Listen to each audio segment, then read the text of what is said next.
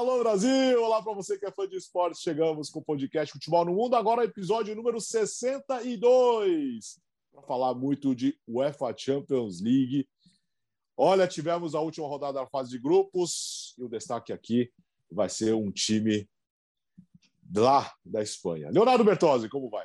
Tudo bem, Alex? Um abraço a você, Gustavo Biratã, fã de esportes. Pô, a neve não deixou a gente gravar com os 16 classificados, né? Ficamos com Atalanta e Vila Real pendentes. Então você está nos ouvindo, talvez você já deve saber o resultado do jogo, mas a gente ainda não sabe, tá? Então não dê spoilers. É, mas os outros 15 estão garantidos e entre eles não está o Barcelona. É, primeira vez desde 2000, 2001. Faz tanto tempo que o Leeds United foi um dos classificados no grupo, o outro foi o Milan. E, e, desde 2003, 2004 não joga a Liga Europa, que ainda era a Copa UEFA, e era o primeiro ano do Ronaldinho no Barcelona, para você ter uma ideia do quanto tempo faz. Então, causas, razões, consequências, tudo isso vai ser a nossa pauta principal aqui, Alex. Gustavo Hoffman. Tudo bem, companheiros? Um grande abraço para vocês, um abraço para o fã de esportes. E o Barcelona, quando jogou essa Europa League, na época Copa da UEFA, que o Bertozzi lembrou, é, caiu nas oitavas de final para o Celtic, que tinha sido apenas sexto colocado na temporada anterior de La Liga. Olha, é um cenário bastante parecido com o atual, porque o Barça cai fora da Champions, vai para a Europa League e vai suar muito no Campeonato Espanhol para tentar vaga na próxima Champions League. Olha, um quarto lugar, nada mais. Mais do que isso será muito difícil. Oi, Bira. Opa, e, e, essa é aquela temporada né, que o Barcelona fica para classificar para a Champions seguinte. Na última rodada, precisando vencer o Valência, que era confronto direto, né? O Valência era o quarto colocado, e daí o Rivaldo faz três gols, o Barcelona vence por 3 a 2 com três gols do Rivaldo, incluindo aquele gol de bicicleta no, no último minuto, né? Então, se tá, tá ficando com o cenário parecido e, e realmente tá, é, a gente vê o Barcelona caindo agora na fase de grupos. A gente imagina, não estou falando que isso vai acontecer, mas a gente consegue visualizar o Barcelona perdendo para um time da Liga Europa, para um dos times que estão ali circulando na Liga Europa é, neste momento. E a gente imagina esse time tendo dificuldade para chegar em quarto lugar no Campeonato Espanhol. Mas e quem seria o Rivaldo da vez? É, é, difícil, cadê? É. é. verdade, vai procurar um Rivaldo nesse elenco aí. No lo hay, no lo hay. Então, lembra é lembra de um dos eu... primeiros memes da, da, da, do, do YouTube, cara? Que era aquele cara cantando Vai lá, Rivaldo, sai desse lago. Sim, sim. É muito bom, velho. Não lembro disso, não. Não? Você não falou, eu pensei... Não, eu pensei no John Travolta, assim, olhando, procurando. Não, Rivaldo, isso né? não. O, não, você tá brincando que você não consegue o Rivaldo sair desse lago, velho. Rivaldo sai desse lago. Não, esse eu não lembro, não. Eu, é na mesma eu, linha do cara tossiu, que eles a portuguesa, é, é. traduzindo para o português uma música em outra língua. Não. Eu gosto, eu gosto do daqueles clipes do sai, sai, sai que é sua, Tafarel com um gato dependendo, o cara caindo do ônibus, é, essas coisas assim. então fica a dica para Gustavo é. e para outras pessoas, coloca depois, depois de terminar o podcast aqui, se você estiver na internet, né, no, no YouTube, vai lá, Rivaldo sai desse lado e veja. É, se você está nos, tá nos vendo no YouTube, Tá vendo o é Alex é de Paris Saint-Germain, eu aqui Abre de uma outra aba, né? o Gustavo de Ajax, o Biratão homenageando o título uruguaio do Penharol. Você pode colocar aí nos comentários o, o link para o Rivaldo sair desse lado. É, boa, boa. É, John Travolta também foi boa, hein? É, além falando no YouTube, atenção, dia 19 de dezembro nós temos o um encontro ao vivo, ao Eita. vivo. Você vai acompanhar um episódio especial de fim de ano do podcast Futebol no Mundo. Aguarde. Mais novidades, nós vamos contar semana que vem. Bom, falando do Barcelona, o Barcelona estava no grupo E, perdeu para o Bayern Munique 3 a 0, resultado absolutamente normal, e o Benfica se classificou vencendo o Dinamo de Kiev por 2 a 0. Então avançam Barcelona e Benfica, o Bar... Aliás, Bayern e Benfica, o Barcelona vai para a Liga Europa, Léo. O Barcelona, Alex Sen, só para você ter uma ideia da bizarrice que foi essa campanha, fez dois gols, duas vitórias por 1 a 0 sobre o Dinamo de Kiev não fez gols no Bayern de Munique e levou 6, 6 a 0 no agregado. Não fez gols no Benfica e levou 3 a 0 no agregado, 0 a 0 e 3 a 0. E ainda dá graças ao Seferovic, que perdeu aquele gol incrível, porque poderia ter perdido as duas para o Benfica também.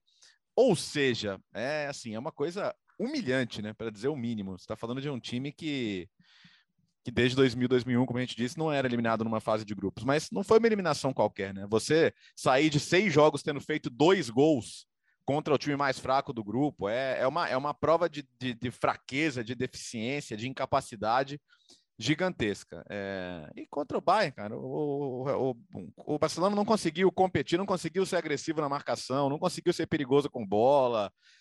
Sabe, sabe aquela coisa? Quando saiu o gol do Miller, a, a, o oitavo dele contra o Barcelona, inclusive, né? Gosta de meter gol no Barcelona, numa jogadaça do Lewandowski, que devia estar sim com sangue nos olhos, porque ele admitiu no começo da semana que está muito chateado com o negócio da bola de ouro.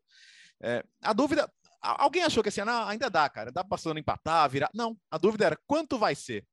Vai ser de dois, vai ser de três, vai ser outra goleada humilhante? O torcedor do Barcelona deve ter ficado na mesma. Então, assim, o Benfica jogou para o gasto, né? Não fez nenhum grande jogo não contra o Dinamo de Kiev, mas também contra um adversário morto no grupo. Depois que construiu 2 a 0, o jogo ficou praticamente morto. Mas nenhum torcedor do Barcelona seria capaz de falar não, ainda dá.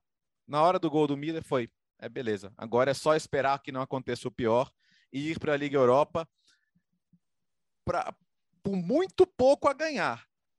Porque a Liga Europa, para a história do Barcelona, ela não acrescenta muito, mas imagina cair cedo, pegar um dos segundos colocados, que é o que vai acontecer, e ser eliminado logo de cara.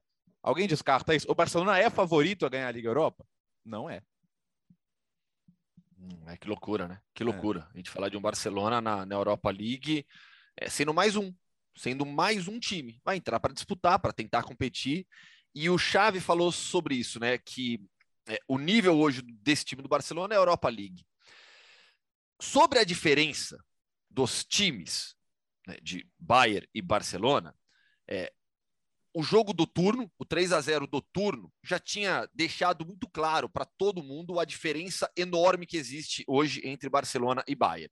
Então, não foi surpresa a superioridade do Bayern nessa partida, na partida dessa semana. O que me chamou a atenção foi é, a, a, o choque de realidade pro Chave. Porque o Chave, dentro do papel dele, falou muito né, na, nos dias anteriores é, que, naturalmente, dá, eu acredito, o nosso time é capaz, nós vamos conseguir. E as palavras dele no pós-jogo é, me passaram essa impressão de choque de realidade. De perceber que, e eu acho que, aliás, eu falei várias vezes aqui nessas últimas semanas, que esse time do Barcelona pode jogar mais do que vinha jogando sob o comando do Coleman. E eu tenho certeza que o Xavi também é, é, acredita nisso. Mas o teto é baixo. O teto desse time do Barcelona é baixo. Pode melhorar, pode render mais e é capaz de buscar o quarto lugar de La Liga, de conseguir uma vaga na próxima Champions League. Mas o teto é baixo. E essa última partida contra o Bayern, por mais que todos soubéssemos da diferença que existe hoje entre os times, ela evidenciou esse teto baixo. Não dá para ir muito longe com essa equipe. Tanto é que agora já se fala em dispensas de jogadores, em reformulação de elenco, porque quando você perde Jordi Alba no meio do primeiro tempo e a sua melhor opção no banco de reservas é o Mingueça. Pô, lembrei na hora, eu até te mandei uma mensagem lá no grupo, velho. Sim. Isso, isso evidencia a dificuldade que você tem dentro do grupo de jogadores. O Balde que é o garoto da base, não é opção. E aí você faz o quê? Você coloca o Mingueza em campo. Quando o Serginho desce, de novo, e, e criticamos o Ronald Koeman por isso. Em relação ao Serginho desce, a gente até falou que foi, foi um, um acerto dele em algumas partidas, mas quando o Serginho desce, de novo, vira opção para jogar mais adiantado, evidencia também a falta de melhores opções para o ataque. Então, assim, é, é, há, há, problemas graves na formação desse elenco do Barcelona. Barcelona fala muito agora, de novo, em atacante, precisa para meter gol, mas tem problemas mais graves dentro do elenco. O Jordi Alba volta só no ano que vem. Quem, como, é que, como que o Xavi vai montar essa linha de defesa? A lateral direita continua sendo um problema. O Daniel Alves será realmente a solução? Então, é, é, é, é um time com um limite pequeno e cada vez mais evidente para todo mundo. Mas ainda assim, eu concordo que esse, o limite desse time não é tão grande assim. O meio de campo é bom, quer dizer, tem bons jogadores. Dá para fazer alguma coisa boa ali. Mas de fato tem muito problema na frente e atrás. E atrás, acho que a única, a única figura que normalmente te dá segurança é o Ter Stegen, ontem acabou tomando um peru. Então, realmente você fica numa situação complicada. Mas é, acho que o pior, né, acho que esse, esse time poderia classificar para. Ele tem time, ainda assim, com o que tem, é suficiente para ficar à frente do Benfica, ou deveria ser suficiente para ficar à frente do Benfica, e, e não ficou. É, era um time que poderia ter ganhado o jogo lá em Barcelona e teria, e teria garantido a classificação naquele momento. E, e o tanto quanto o Barcelona está sofrendo, e o tanto quanto a gente vê essas dificuldades, até por, pela concepção do elenco, mostra como esse time, como a temporada passada foi horrível. A temporada passada até teve aquele bom momento em campo, mas eu estou falando em relação ao planejamento de um elenco, tudo. Porque quando o Barcelona toma 8 a 2 do Bayern e anuncia o Kaman, que é, foi questão de dias ali, né? Foi, é, foi tudo ali, o Cetim sai, bababá, e vem o Kaman. É, ficou. Ah, não, até a próxima temporada é uma temporada de reconstrução de elenco, de, de formação. O, o vai é, reformular esse elenco, tudo. No final das contas, o Campeonato Espanhol até teve alguns bons momentos. O Barcelona dá pinta uma hora que pode conquistar o título. Agora, o que a gente está vendo desse trabalho de reformulação, independentemente de não ser mais o Kaman, é esse elenco aí. Então, imagina assim, é um elenco, é um elenco Frankenstein, é um elenco que, por exemplo, como eu falei, acho que o meio-campo tem bons jogadores, mas esses bons jogadores ainda também, você não consegue ver a unidade em que, que ele, de meio-campo que eles vão formar exatamente. Você não vê um ataque funcional, tem alguns jogadores ali, mas como você vai encaixar um no outro? Você tem uma defesa que você não, não sabe como é que vai também colocar com quatro, com três, porque tem muita vulnerabilidade nas duas, eh, no, nos dois modelos.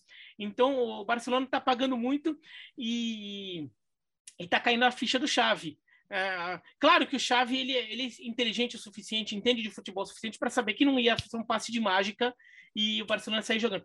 Mas eu, eu, acho que ele, ele, quando ele diz o sim, ele acha que pelo menos ele ia conseguir fazer o suficiente para passar pelo Benfica e depois ganhar um tempo ali. Não, beleza, estou nas oitavas da Champions, agora é só em fevereiro esse problema, vamos resolvendo o time aqui e não conseguiu. E ainda passou um, um susto danado, podia ter perdido em casa para o Benfica se não é o, o Seferovic. Então, é, a situação do Barcelona fica, fica bem delicada. E eu estava vendo aqui os times que vão jogar nas oitavas, é, na, na, na, não é nem nas oitavas, na verdade, né? na fase anterior, na, naquela pré-oitavas da, da Liga Europa, é, os que já estão garantidos e os que podem ir para lá.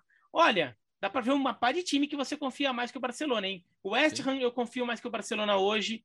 Uh, eu não vou falar o Bayer Leverkusen, porque o Bayer Leverkusen oscila muito. O dia bom do Bayer Leverkusen é melhor, mas o dia ruim é, vai saber. Leicester eu confio mais que o Barcelona. Napoli eu confio. E olha que Leicester e Napoli não estão confirmados ainda, né? não estão garantidos, mas é, estão aí na briga no momento em que a gente grava é, esse podcast. Lyon, eu confio mais que Barcelona.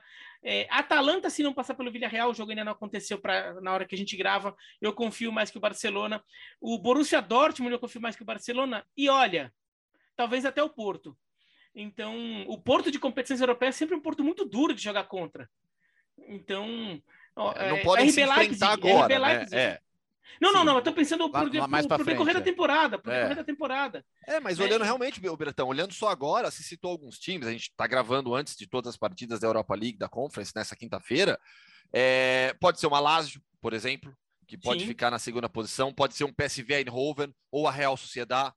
Então, assim, é, é, é, é difícil, a gente olha e o Barcelona hoje é difícil entrar em campo como um grande favorito em um confronto como esse. Vai entrar para tentar competir para jogar. Vai depender muito do momento, dos desfalques, quem vai estar, tá, quem vai estar tá disponível para a lateral esquerda, quem vai ser o lateral direito. Não, se sorteia, pega o Braga, vai. Se pegar o Braga, vai ser favorito. É, mas é aquela história, assim, para o outro é time, o sorteio é segunda-feira, aliás, já vai ser assunto do, do próximo podcast, os, todos os sorteios, né? É, Champions, Liga Europa e Conference. Aí é bom que atende o pessoal que que está esperando mais debate nosso sobre essas competições que acabam sendo jogadas na é. quinta-feira, então não dá vai, muito tempo. Vai né? ter, né? Vai ter asterisco, né, Bertozzi, por causa de Tottenham e Rennes. É, é, tem esse problema, né? Aliás, uhum. ele, ele vai, vai, ter que ser resolvido, né? O Reni ficou bravo, aliás, né? Falou que o Tottenham, pô, esperou o Reni chegar na Inglaterra para falar, não, realmente não vai dar para jogar. E vamos ver como é, como é que a UEFA vai resolver isso. É, assim, só uma conexão rápida com o assunto do, da bola de ouro. O Barcelona, com todos os problemas que o Biratan levantou, com o Messi, brigou pelo título espanhol até as últimas rodadas, né? Então, Quase, quase que ainda foi campeão. E só para você ter uma ideia, assim, para quem acha que ele jogou pouco na última temporada ou que é absurdo o prêmio, você pode até discutir se outro merecia, mas este Barcelona absolutamente disfuncional quase foi campeão ainda no final das contas. É, e, e, sobre o Bayern, né? Eu, eu, achei muito legal o Nagelsmann colocar o time. Claro que alguns jogadores ele não tinha, mas achei legal que é, dá um, dá um recado, né? Da outra vez que o Bayern ganhou seis jogos da fase de grupos, ele acabou campeão. Foi, foi aquela Champions atípica do, dos jogos únicos, mas ninguém discutia que o Bayern era o melhor time naquela Champions League. E, e eu acho que hoje, se a gente olhar fora do Bayern, você vai ter os ingleses, Liverpool, City, Chelsea, é, talvez o Real Madrid como um quinto time aí, porque é muito sólido, né? Muito sólido, Ajax. muito difícil de ganhar. É, você está empolgado com o Ajax, né? Tudo bem. Não, não, não acho, não, não acho que seja, não acho que mas... no bolo dos grandes favoritos, não. Para mim, o Bayern está muito acima, mas muito acima não, mas está acima. Não, mas, é, é mas, mas, mas assim, é, é, entra, entra, entra, entra, na disputa. É, é, dar, é, é, dar a prova de força, entendeu? Acho que o Bayern quis dar essa prova de força. Falar, gente, é o seguinte: quem quiser ganhar a Champions vai ter que, vai ter que competir com a gente, sabe? Porque a gente, a gente, é, eu acho que fora, fora do, do, do trio Premier League ali, é, e assim, não estou falando que o Bayern está inferior a eles, não. Acho que o Bayern pode ganhar de qualquer um deles. Tá? Então, acho, acho, acho impressionante, realmente. E, infelizmente, com o estádio vazio, né? E, e, se e, isso... o, Bayern nem for... é. e o Bayern não forçou, hein? Não, não, foi 3 a 0 ao natural, né? Ao natural. Foi tirando o pé no segundo tempo. Foi, foi lá, Brasil e Alemanha no segundo tempo. Pena que com o estádio vazio, né? E pena que com casos ainda como o do Kimmich. A gente já falou isso aqui várias vezes, mas tem notícia hoje, né? O Kimmich, veja você, tá com uma infiltração no pulmão, não vai conseguir jogar o resto do ano. É, ah, falou, ah, mas eu tô bem e tal, já tô curado. Pois é, e, e, e as consequências de, de curto, médio e longo prazo, como é que ficam, né? Ele não quis se vacinar, e se alguém ainda acha que isso é irrelevante, acho que vale a pena voltar para a escola ou perguntar para seus pais por que, que eles te vacinaram quando você nasceu e por que, que você não tem poliomielite, por exemplo. Mas, enfim, é um imbecil, né? Então, é, ninguém comemora que ele esteja mal. A gente espera que ele fique bem e que se vacine. E que os, as pessoas que estão vendo isso acontecer com ele também se vacinem. Porque grande parte da Aliança Arena está vazia, se deve a gente com essa mentalidade estúpida.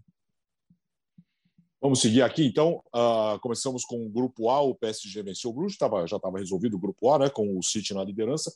O City perdeu para o RB Leipzig por 2 a 1 entrou com um time misto e o então passam o, PS, o, o City em primeiro, o PSG em segundo, né, Gustavo?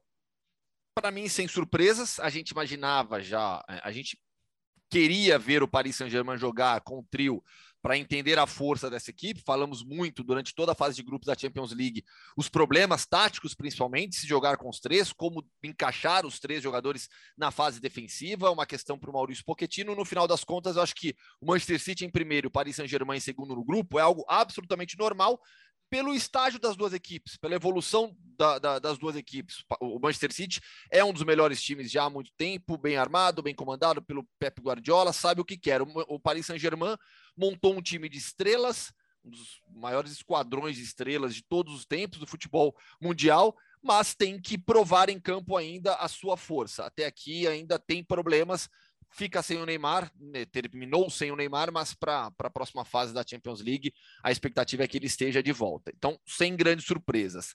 Leipzig perdeu seu treinador, o Jesse March, falamos sobre isso, e contratou o Domênico Tedesco, técnico é, que de, de, técnico italiano de origem alemã também, porque ele cresceu na Alemanha. Tem a curiosidade Tedesco, né, do, né? do Tedesco, né? Tedesco é alemão em, em italiano, né? E fez carreira no futebol alemão como treinador. Ele, ele é jovem, ele tem só 36 anos. Treinou Erzgebirge Aue no início da carreira, foi para o Schalke, levou o Schalke a um vice-campeonato da Bundesliga. Isso é façanha, hein? É, exatamente. É, saiu depois de uma goleada para o City, inclusive, ele tomou um 7 a 0 do City, né? E aí já vinha numa sequência ruim na Bundesliga, caiu, foi para o Spartak Moscou, levou o Spartak a um vice-campeonato russo, a torcida gostava muito dele, mas aí por conta da pandemia ele optou por não renovar o contrato e agora ganha essa grande oportunidade no RB Leipzig, que tentou outros treinadores, né? Tentou, tentou o Roger Schmidt, não conseguiu. Então, assim, não foi a primeira escolha o Domênico Tedesco, mas tem uma baita oportunidade agora no Leipzig que segue para a Europa League. E na Europa League eu acho que a gente pode, pode olhar para o Leipzig com atenção, dependendo, claro, agora do trabalho do, do Tedesco. Eu gosto do nome.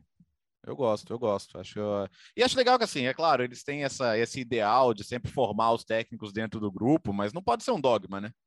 Você tem um nome, o próprio Nagelsmann não é uma cria da Red Bull. O Nagelsmann era o melhor técnico ali disponível e, e eles foram atrás e ele fez um excelente trabalho. Está no Bayern de Munique agora com muito mérito. Mas, cara, assim, o, o, que o Tedesco fez com o Schalke, basta ver o que o Schalke virou depois da saída dele, né? Eles acharam que, que era o fim do mundo tomar aquela goleada ou, ou tá numa situação de crise. Basta ver o que virou depois do Schalke 04. E o trabalho na Rússia foi bom mesmo. Acho que se não fosse até a pandemia, ele teria ficado mais tempo no, no, no Spartak. Mas boa sorte. O Leipzig fez o que dava para fazer nesse grupo, né? Acho que seria, seria pedir demais também uma, uma classificação contra dois dos principais candidatos, né? Ainda mais dessa temporada, né? Sim. Que se torna de transição para o Leipzig, com a saída do Nagelsmann, a saída de alguns dos principais jogadores, o Pamecano, o Konate, o Sabitzer. Então, se fosse o Leipzig da temporada passada, sob o comando do Nagelsmann, a gente poderia imaginar algo melhor, uma disputa efetiva com City, com, com Paris Saint-Germain. No atual estágio, não dava mesmo. E, e, teve de alguma forma, né? Porque o, Leipzig fica num grupo com, com o Paris Saint-Germain e com o Manchester United, no caso, e daí não. Óbvio que o City tem um outro nível em relação ao Manchester United, mas o Leipzig elimina o Manchester United e briga. E assim, foi uma briga de três a três ali, uma briga bem ferrenha pela classificação. Então, o, o RB Leipzig, no final das contas, ele ele conseguiu, quando esteve no seu melhor momento aí dos últimos anos, dar briga nesse nível de futebol. Então, talvez ele fosse eliminado, mas fosse eliminado dando mais, dando mais briga do que acabou dando. Ainda que os jogos entre Leipzig e Paris Saint-Germain nesta Champions League tenham sido bem complicados para o Paris Saint-Germain. Né? Um foram jogos que o Paris Saint-Germain teve dificuldades.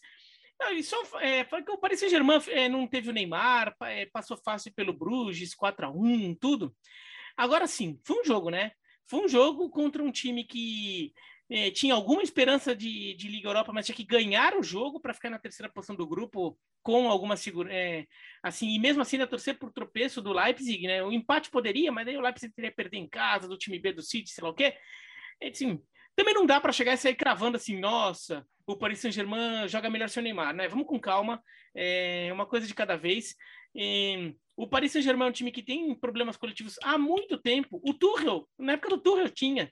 E o Tuchel falava que não conseguia, porque tinha que ser ministro e não técnico é, para dirigir o Paris Saint-Germain. E com o Pochettino na temporada passada já teve. Então vamos com calma. Esse, esse... Tem muita coisa para fazer nesse Paris Saint-Germain já há muito tempo.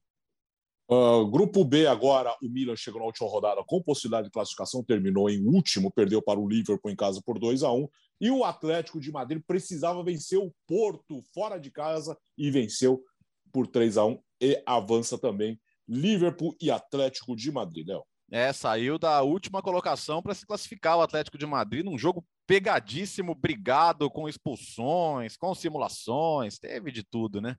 mas alguns jogadores foram muito bem. O Oblak, porque o Porto, o Porto jogou bem, tá? O Porto criou chances, o Oblak fez um partidaço, Depô, partidaço, o Griezmann, que estava naquela, pô, quando que a gente vai ver o Griezmann no Atlético de Madrid fazer o que ele sempre fez, né?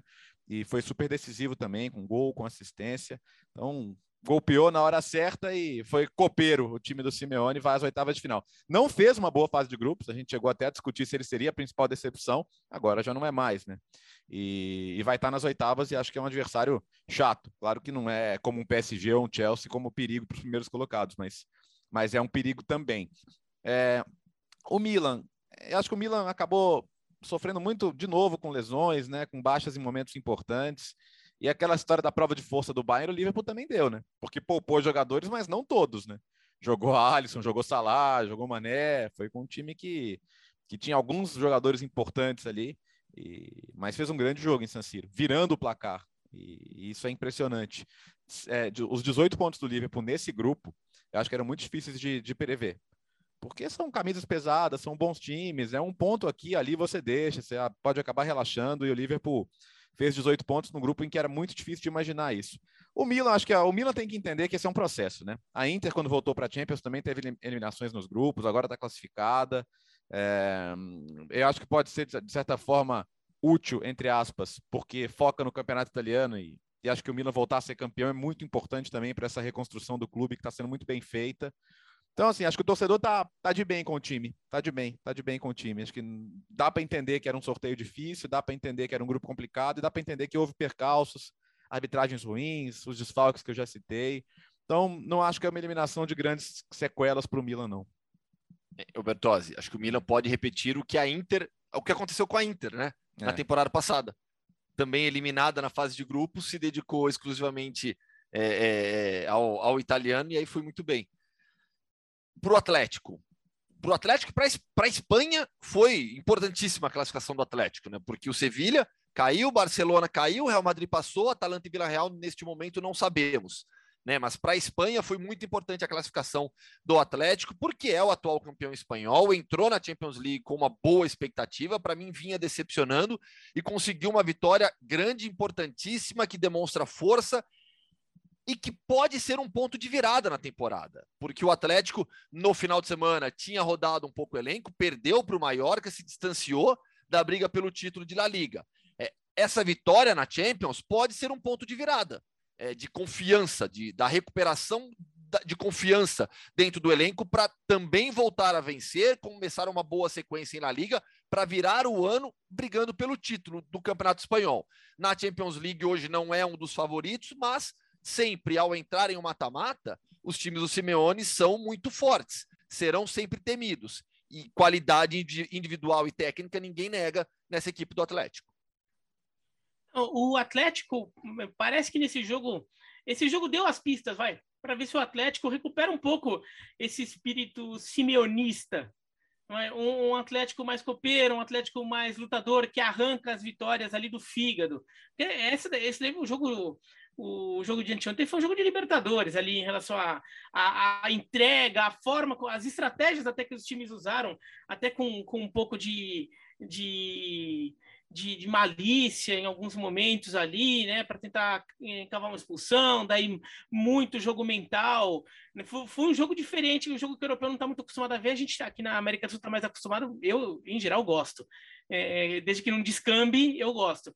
E foi um jogo assim, e é um tipo de jogo que o Atlético, e o, que o Atlético não, os times do Simeone, né?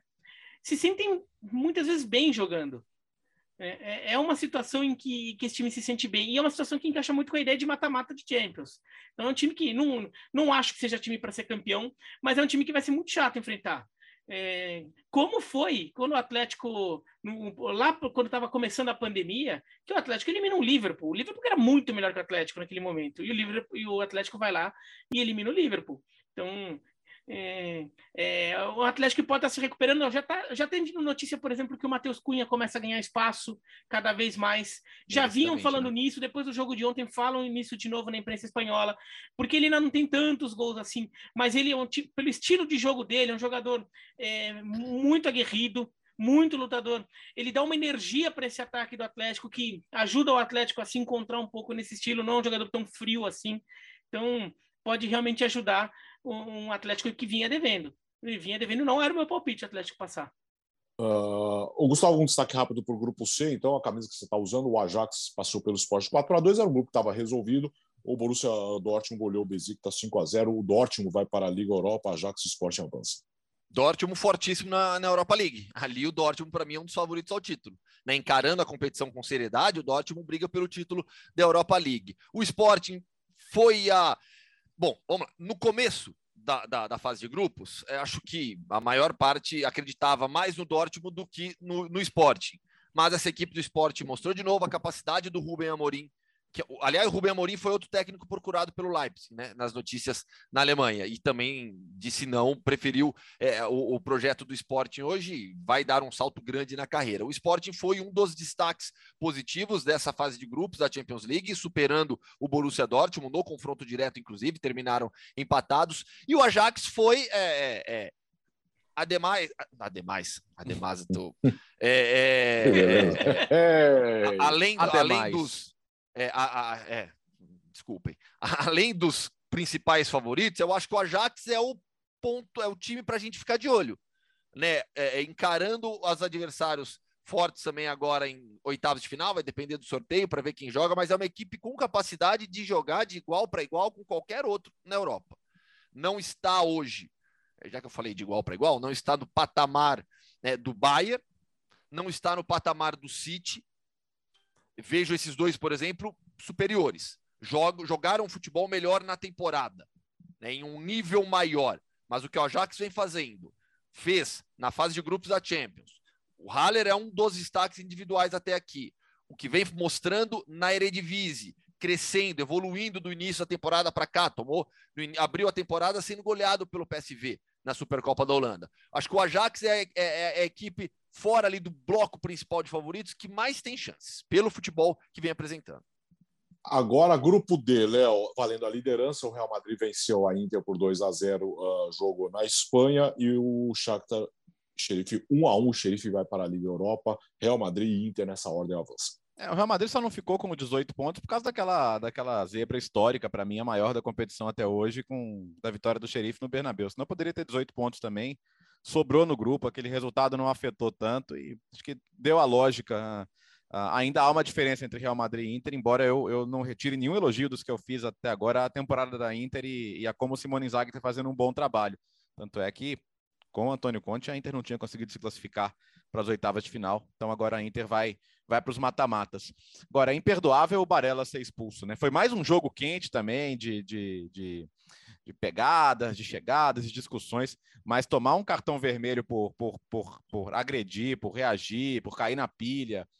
Pensa nas oitavas, né? Já estava classificado, tá? E ele é um jogador importante da Inter, da seleção, e acho que vai fazer falta para a Inter, né? Inter que tem um meio-campo fortíssimo, que tem o Brozovic, que está jogando muita bola na temporada e o Barella vai fazer falta. Então, acho que ele foi bem, bem tonto ali para tomar o cartão.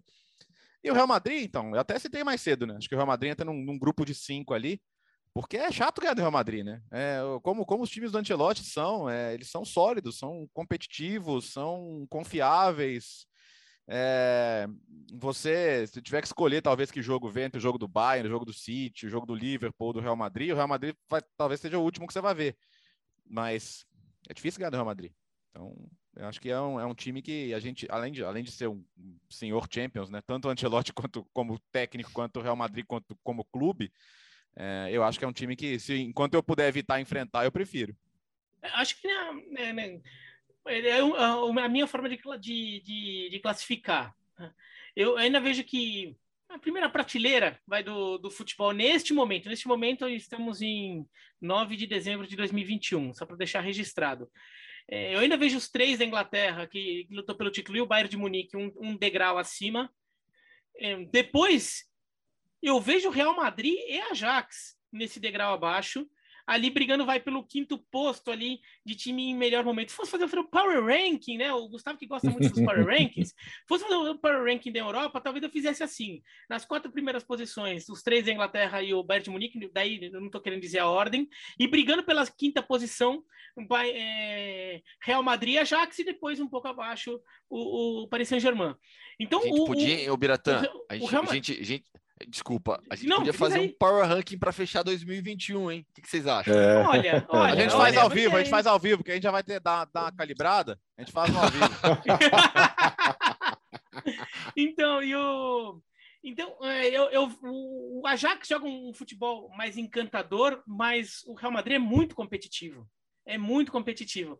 E, e, e, só um momentinho aqui sobre a expulsão do Barella, vou dizer que assim, sabe aquela lagriminha de emoção que escorre hum. assim? Ah. Escorreu uma lagriminha de emoção no seguinte: o, a, o, a, decisão do, do árbitro Felix Brich da Alemanha. Por quê? Um jogador vai lá, tem dois jogadores trombam, dois jogadores têm um entreveiro. Um jogador faz uma coisa digna de cartão amarelo e o outro faz uma coisa para reagir digna de cartão vermelho. Sim. No caso, o Barella dá um soco, ou tenta dar um soco, ele fura o soco, quando ele tenta dar o um soco no Militão, ele acerta meio com o braço, assim, né? É, é, digno de vermelho, e o Militão se irrita e vai lá e fica ah, digno de amarelo. O que, que o árbitro fez? Vermelho para um, amarelo para o outro. Sim. É lindo tá isso, porque tá certo, mas no Brasil isso nunca aconteceria. Porque no Brasil o que, que acontece? Vermelho para os dois. Inclusive, torcedor aqui, quando tá vendo o jogo, torcedor no Brasil, é, comentarista, a imprensa também quando tá vendo, assim, fala, não, ficou lá, sei lá o quê, tem que dar vermelho para os dois de uma vez. Não, tem que dar vermelho para quem merece vermelho, tem que dar amarelo para quem merece amarelo. Você não está querendo simplesmente fazer é, ficar bonitinho ali com os dois lados, tudo. Você tem que você tem que punir pelo que cada um fez. Eu achei lindo aquilo, assim, lindo pela como desse, análise de arbitragem, porque isso é tão raro. mas foi correto.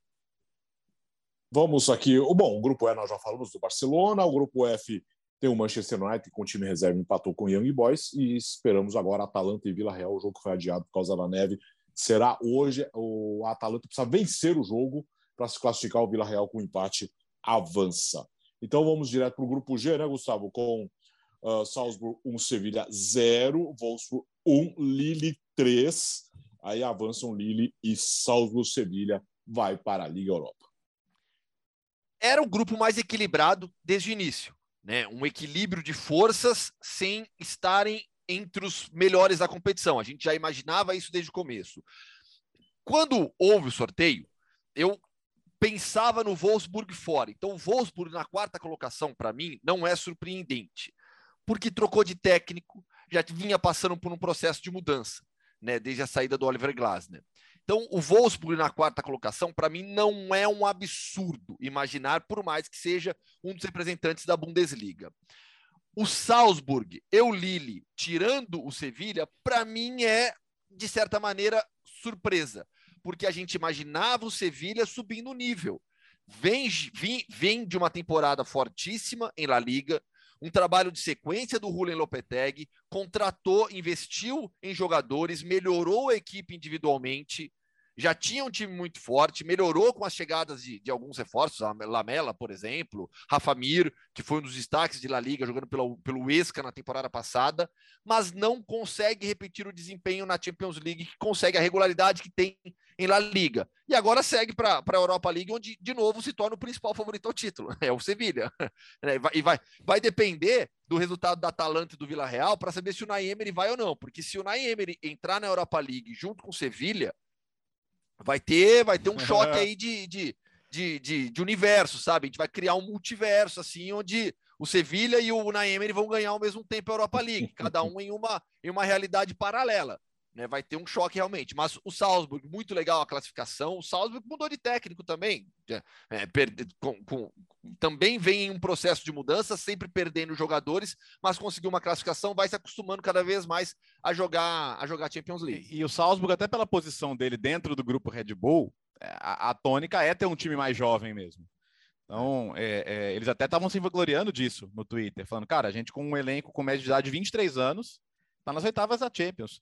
E é gratativo. O Salzburg, o que o Salzburg virou era saco de pancada em, em preliminar, cara. Perdia para time pior. Eles ficaram uns 10 anos sem conseguir chegar em fase de grupos e, e era campeão, então todo ano estava na fase, na, na, fase preliminar e nunca conseguia entrar nos grupos e às vezes perdia de maneira bizarra. E agora não, né? É, terceira vez na fase de grupos. Vamos lembrar que em 2019 é, teve aquele, aquele grupo com Napoli com, e com Liverpool, em que eles não, até não conseguiram ganhar nenhum jogo deles, ganharam do Genk, mas foram jogos apertados. Teve um 4 a 3 com o Liverpool que foi um jogaço, então tá acostumando a jogar. E é legal, né? Ver país, países periféricos chegando às oitavas, porque ano passado, por exemplo, não teve, né? Então no, tá, tá ficando difícil o pessoal penetrar ali além das, das cinco, seis principais ligas. Então, quando você vê um time da Áustria chegando, é positivo.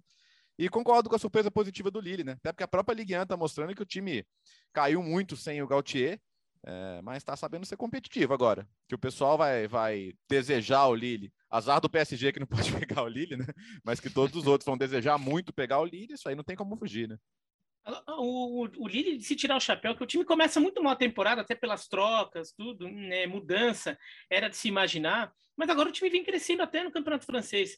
É, nos últimos dois meses, ali desde, é, desde a segunda quinzena de outubro, o Lille só perdeu um jogo, que foi contra o Paris Saint-Germain, é, em Paris no, no Parque dos Príncipes. Então, assim, é um jogo é, bem compreensível a derrota. O Lille vem crescendo no, na, na Liga Europa mesmo. Ele venceu três jogos, os três últimos. É, o primeiro turno do Lille foi de um, duas é, dois empates e uma derrota. E depois ele ganhou os três jogos, incluindo vitória contra o Sevilha em Sevilha e agora contra o Wolfsburg na Alemanha. Então, é, é, um time que vem ganhando competitividade. O jogo contra o Paris Saint-Germain foi um jogo duro para o Paris Saint-Germain também no Campeonato Francês. É um time que é, é, é, claro que é o preferido de todo o segundo colocado. Ele é favorito à derrota, vai em qualquer confronto que venha, mas, ou quase qualquer um, mas é um time que talvez dê trabalho, dependendo do adversário. Se não for um adversário tão forte assim, pode, pode ser um adversário chatinho. E o Sevilha tem uma força de atração, né? O Sevilha, se, se, se, se esse jogo, se, se, esse grupo fosse um grupo da Liga Europa, poderia ser pelos times envolvidos, né? O Sevilha ia ganhar todos os jogos, ia fazer seis vitórias. Mas ele tem, tem algo que puxa, né? Uma força de atração que puxa. É, e, e, e afinal é lá, né, o Biratã? Então quase, é, quase, quase dá para acreditar que é de propósito, né? Meu Deus. E eu até acho que se o Naimeri cair, a gente não sabe ainda, né? Estamos gravando antes do Villarreal. Se o Naimeri cair para a Liga Europa e eles acabarem se enfrentando, quando o jogo for começar, a bola for colocada no centro do campo, toda a matéria se colapsa em torno dessa bola e daí ela vira uma singularidade e que depois uma hora explode e vira um novo Big Bang porque criamos um novo universo. Bom, então no pote 2 nós teremos o Salzburg, o PSG e o Chelsea. O Chelsea empatou uh, o grupo H na última rodada. O Chelsea empatou com o Zenit fora de casa 3 a 3 e a Juventus venceu o Malmo por 1 a 0. Então, a Juventus se classifica em primeiro. O Chelsea tivesse vencido, seria o primeiro do grupo. O Chelsea agora vai para o pote 2. Léo. É, eu achei que o Tuchel brincou com fogo, porque embora ele tenha colocado o Lukaku, por com exemplo, gelo, né? de quantos... É, tá, principalmente, é, é, é, tava, tava frio mesmo, né, em São Petersburgo. Tava menos 11. Porque achei que, achei que ele. ele Tava menos 11 no jogo. ele rodou muito, principalmente a defesa. É, é, e tudo bem, foi um vacilo lá, deixou a vitória escapar no finalzinho, mas deixou escapar, né? E assim, o Chelsea não pode. Ah, não pode pegar o Liverpool, não pode pegar o United, não pode pegar o City. Ok, não pode pegar a Juventus também. Mas vai rezar pro Lille, porque as outras opções são Ajax, é, Real Madrid e Bayern de Munique. Então a chance de pegar um dos, um dos favoritos ao título é enorme. E se você pensar, que o Real Madrid não pode pegar o, a Inter, o Atlético de Madrid, talvez o Vila Real, você pode ter uma força de atração aí que Real e Chelsea seja o confronto mais provável. É, pode ser. Mas, estatisticamente, ele pode ser o confronto mais Sim. provável. Porque as opções do Chelsea são poucas e as do Real Madrid também serão poucas. Então, acho que, acho que o Chelsea brincou com fogo. Acho que o Chelsea poderia ter colocado um time um pouquinho mais forte para ganhar o jogo. Tudo bem que quase ganhou, mas agora, né? Acho que o sorteio para o Chelsea vai ser pesadíssimo, a não ser que seja o Lille, né? Mas estatisticamente não é a maior chance. Eu quero destacar o Claudinho, Alex, porque está jogando bem. A temporada dele pelo Zenit é de evolução a cada jogo, mais confiante, marcando gols, sendo importante decisivo. No Campeonato Russo também. O Claudinho está jogando muito, é um dos destaques brasileiros na temporada. É, e seguindo essa evolução, vai, vai em breve também. É que sair do Zenit é difícil. Para contratar jogador do Zenit, você tem que, tem que desembolsar uma grana. Mas o Claudinho está evoluindo demais, estou gostando demais de ver o Claudinho jogando pelo Zenit. Não, ó, é, eu ia destacar o Claudinho também. Já fez um bom jogo no Stanford Bridge, mas assim, foi eu achei ele o melhor em campo no, no jogo de ontem. É um jogador que não tem tanto porte físico, ele não é grandão, é um jogador menor para jogar um jogo, o nível de intensidade de Champions League, 14 graus, é, é, desculpa, 11 graus abaixo de zero, que estava no momento do jogo, que até fui conferir, é, em São Petersburgo, contra um Chelsea, é um jogo com muitos, muitos motivos para você achar que ele poderia ter um problema de, de adaptação. E ele jogou muito bem. É, é, um jogador que realmente é, vinha já jogando muito bem no campeonato russo, ok, é o nível um pouco mais baixo de futebol, mas na Champions League contra o Chelsea fez dois bons jogos. E aí chama atenção que é, é um jogador que realmente vem muito bem. E, e, não teve ainda tantas chances na seleção porque ele apareceu agora, né? Apareceu temporada passada que ele aparece muito forte no Red Bull Bragantino, mas é, é um jogador que seria muita surpresa se não tivesse chances com o Tite né, em próximas convocações. não é o mundo Hoffman, mas vale uhum. destacar que nesse final de semana tem Dinamo e Zenit em Moscou 18ª rodada do Campeonato Russo, o Zenit tem 37 pontos e o, e o Dinamo 35 jogo que vale a liderança da, da, do, da Premier League russa, jogo bem bacana.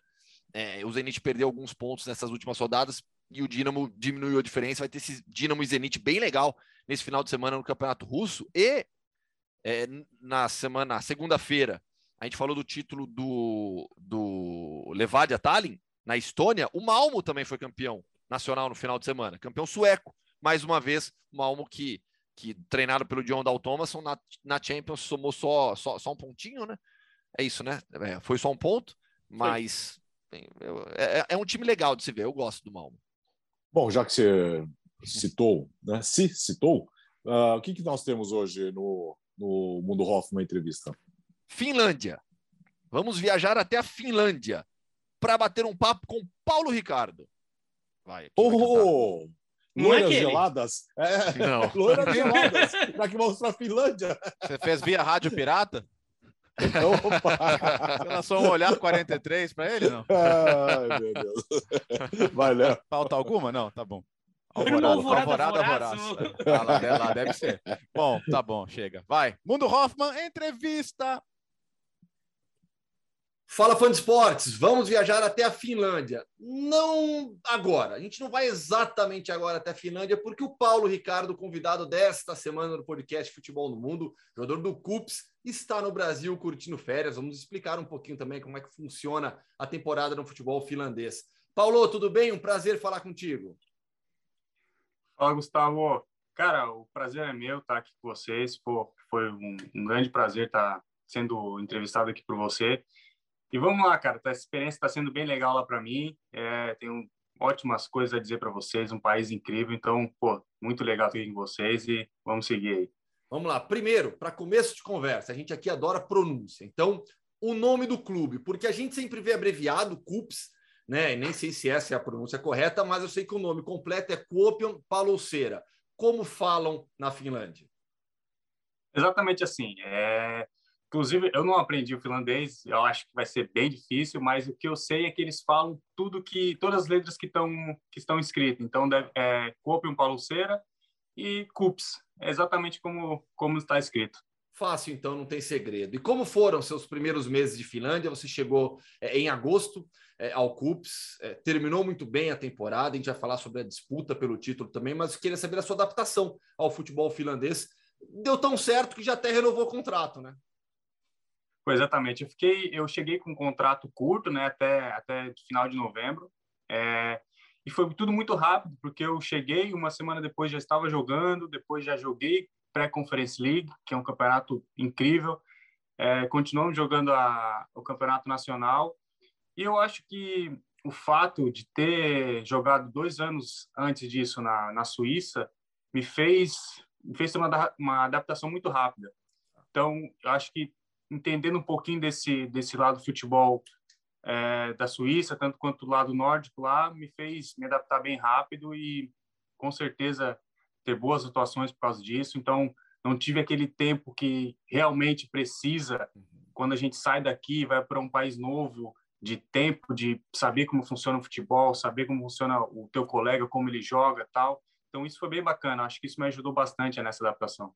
É, a sua experiência já não é garoto, né? Essa experiência no Sion da Suíça foi fundamental. Então, um contrato ampliado até 2022, certo? Final de 2022. Isso, exatamente. É pouco tempo depois, acho que um mês e meio depois, me chamaram para renovar o contrato e fizeram fizeram uma proposta boa para ficar até 2022, que era o que eu queria. Eu queria continuar no clube, que me acolheu muito bem. É um clube muito organizado, muito bem estruturado. Então, acho que tem tudo para fazer mais uma vez um, um, bom ano aí de 2022. E a briga pelo título, né? Foi até o final, até a última rodada com a com a HJK, que é um outro clube, um outro clube grande do país, de Helsinki. No final, no finalzinho ali, acabou dando o HJK, né? Isso. É, na verdade, assim, a gente, quando eu cheguei e foram contratados também alguns outros jogadores, a gente estava 10 pontos atrás deles. E a gente foi buscando, lutando, lutando. A gente chegou no último, na última rodada da, antes dos playoffs com o mesmo número de pontos e, e ganhava, no, acho que no saldo de gol. E a gente foi para lutar, para defender né, essa liderança. Aí tivemos playoffs com cinco jogos. Infelizmente, a gente empatou dois e eles acabaram vencendo dois jogos a mais que nós. Então, no último jogo, ele tinha um ponto à frente, a gente teria que ganhar e era contra eles em casa. Foi um, foi um grande jogo, foi uma a torcida estava presente, foi bem legal, mas infelizmente a gente é, teve um empate, não conseguimos passar por eles. Só que foi, sim, foi emocionante, foi incrível. A torcida no, nos aplaudiu muito, foi bem legal a festa, sim. Eles têm um bom time, o Roico, como eles chamam lá. É, então mereceram também. Eu acho que se a gente ganhasse, a gente também é, mereceria, mas foi, foi bem legal, assim, uma festa boa. E qual foi o nível de jogo que você encontrou na Finlândia? Você saiu do Figueirense, foi para a Finlândia, tem experiência no Brasil em grandes clubes, sua base foi no Santos. qual foi o nível de jogo que você encontrou no campeonato finlandês? Então, é, eu estava preparado para encontrar algo como era na Suíça, que era um futebol físico na Suíça, é, muito intenso, tático também, Sim. mas é, na Suíça eu achei que na, naquela época era mais físico e intensidade. Ali, o que eu encontrei foi um futebol bem tático, bem técnico, tá. com muitos passos curtos. É, acho que isso facilitou o meu jeito de jogar lá. E, cara, um nível muito bom. Tanto que eles falam muito da, do futebol da seleção na Finlândia, que foi bem na Eurocopa, que está indo bem agora na, a, nesses jogos eliminatórios da Copa do Mundo. Então, cara, foi, foi uma surpresa bem boa. Eu não imaginava que seria futebol assim, muito tático, bem posicionado, jogadores inteligentes Sim. e muito técnico. Um jogo, um jogo muito o, passe curto, bom lançamento, mas geralmente é passe curto, passe curto, passe curto e assim progredindo é, até chegar o tentar chegar ao gol adversário. Foi, um, foi uma boa surpresa para mim. Estou aprendendo muita coisa lá. E muitas vezes o brasileiro, quando fala é, de futebol europeu, fala do calendário europeu, automaticamente pensa nas temporadas, né? 2020, 21, 21, 22. Na Escandinávia, né, nos países escandinavos, com, com, com exceção da Dinamarca, todos têm um calendário similar ao nosso. Né? Começa e termina no mesmo ano, porém com bem menos jogos. Né? É. Então, eu acho que, não sei se é por causa do frio Sim. intenso que é agora, porque agora lá, por exemplo, tá, tá vendo a previsão, tá fazendo menos nove, muita neve, então é difícil, é difícil mesmo ter jogos nessas situações. Mas é como você falou, é igual o nosso calendário aqui no Brasil. É, a pré-temporada é mais longa, Sim. nós vamos ter aí entre janeiro até, não sei, acho que são dois meses de, de, de pré-temporada para aí começar a Copa da Finlândia, depois se inicia o Campeonato Nacional, que são menos jogos, total deu, acho que 27 jogos, se eu não me engano. Sim. E então é, é, curto comparado ao Brasil que tem 30, 38, 30, 38 jogos. Sim. Então é bem diferente. É, mas mesmo assim tem um, uma uma boa quantidade de jogos. A gente, a gente foi para é, pré-conference league, então se a gente passar algumas fases, se classificar para o grupo de fase de grupo, a gente terá bastante jogos. Então acredito que dá para fazer um, uma, boa, uma boa temporada com bons jogos. assim. Sendo isso, acho que as chances de, lesão, de lesões acabam sendo menores por ter menos jogos tudo mais, a gente consegue treinar mais. Então, acho que tudo isso conta. É menor, mas, mas também tem um futebol, como é que eu vou dizer? Acaba sendo. O treinador consegue colocar mais o que ele quer dentro do, do jogo, porque ele tem mais tempo para treinar. Então, tem esses dois lados, né? E mesmo com poucos meses de futebol finlandês, você já colocou seu nome na história do campeonato, né? Marcou o gol 15 mil da Veikkausliga.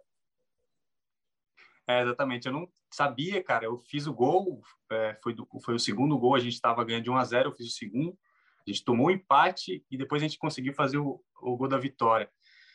Eu não sabia, daí eu estava no ônibus já a gente voltando para casa e um dos colegas, um dos jogadores falou: Ó, oh, Paulo, tu acabou de fazer história. Eu, tá, o que aconteceu? E eu não tinha olhado nada, nem Instagram, nem nada. Não, tu fez o gol número 15 mil da história da Vegas Liga. Pô, cara, é, foi é realmente muito legal. Foi, foi uma data marcante, não só por isso, porque eu estava sozinho há dois meses lá na Finlândia. Minha família chegou. É, dias depois eu renovei o contrato e primeiro jogo após minha família ter chegado, eu, eu consegui marcar. Então foi, foi tudo junto, assim, então foi um sentimento bem bacana, bem especial mesmo. Que bacana. E como que é o relacionamento com seus companheiros de time? Como que funciona a comunicação? Como é um ambiente ali de vestiário?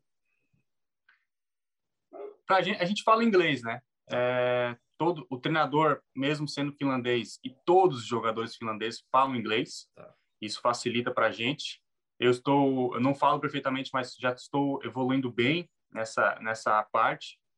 Todos os jogadores que chegam, eles vão direto para o inglês, então isso facilita bastante. É, as preleções, o treinador fala inglês, mesmo que tenha é, todos os jogadores finlandeses e apenas um estrangeiro, ele, ele fala inglês para que todos entendam, então isso facilita para a gente.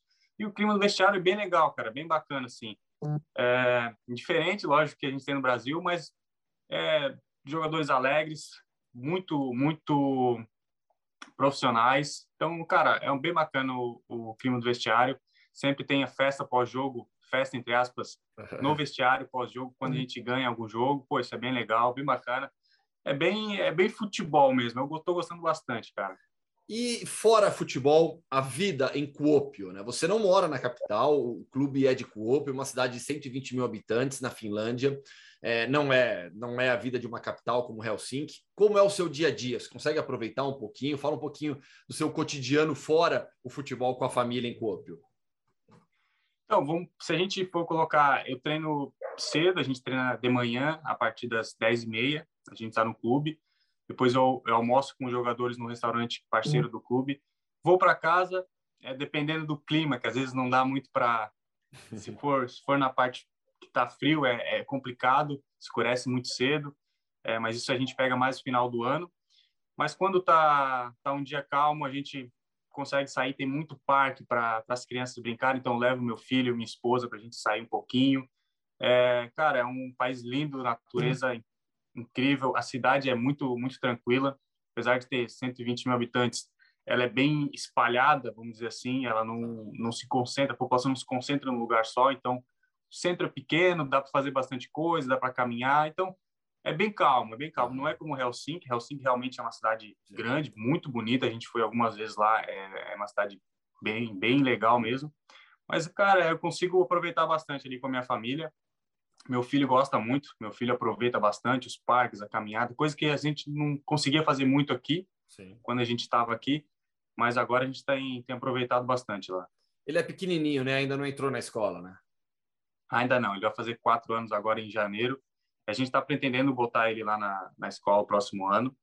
É, e vamos ver como é que vai ser a evolução dele. Acredito que ele vai aprender o finlandês e, e vai nos ajudar aí para frente. É, criança é uma esponja, viu? Pela experiência que eu tenho aqui de conversas com jogadores brasileiros espalhados pelo mundo, tem vários casos onde o pai não fala nada, mas os filhos Sim. já falam e ajudam nas lojas, Exatamente. no dia a dia. E para sua esposa, tem sido tranquilo? Porque você tem essa rotina de jogador, viagem, treino, e para sua esposa? Não, foi bem legal também. É, ela, ela gosta, da, ela já gostava bastante da Suíça e agora gostando também de Kuopio, da Finlândia. Mas ela ficou pouco tempo, na verdade. Meu, meu filho e ela ficaram pouco tempo, né? Então não, não teve muito tempo ainda para a gente aproveitar. Eles ficaram apenas um mês e meio, que eles chegaram depois de mim. E, então não teve tempo. A gente pegou mais a parte fria e, e um pouco mais escura do país, né? Então, então não teve muito tempo para aproveitar ainda. O que a gente conseguiu fazer foi, foi, foi essas caminhadas, ou aproveitar os parques que eles têm muito lá na, é, aberto. Então, a gente vai ver como é que vai ser ano que vem. Ano que vem a gente vai colocar o nosso filho na escolinha, aproveitar um pouco mais. Então, acho que isso vai, vai vou conseguir te dizer melhor como, como vai ser, mas ela está é. gostando bastante. E aí vai todo mundo junto para a Finlândia de uma vez, né, para a temporada isso. 2022. Exatamente. E aliás, nessa essa preparação agora de final de ano, início de ano, vocês estrangeiros têm até uma preparação um pouco diferente dos finlandeses, né? É porque na verdade são eles têm uh, a gente tem um tempo bastante é, bem grande de, de férias. Nosso último jogo foi dia 31 de outubro. A gente ficou mais uma semana lá e viajei para o Brasil dia 8 de, de novembro. E a gente teria uh, um curto período de preparação entre, entre, entre esse último dia de, que a gente ficou lá e 4 de janeiro, que seria entre dia 30 de novembro até 18 de, de dezembro. Mas como para nós estrangeiros, uma viagem muito longa, é, para bater e voltar tão, tão pouco tempo assim, eles preferem nos dar mais tempo de, de férias, vamos dizer assim.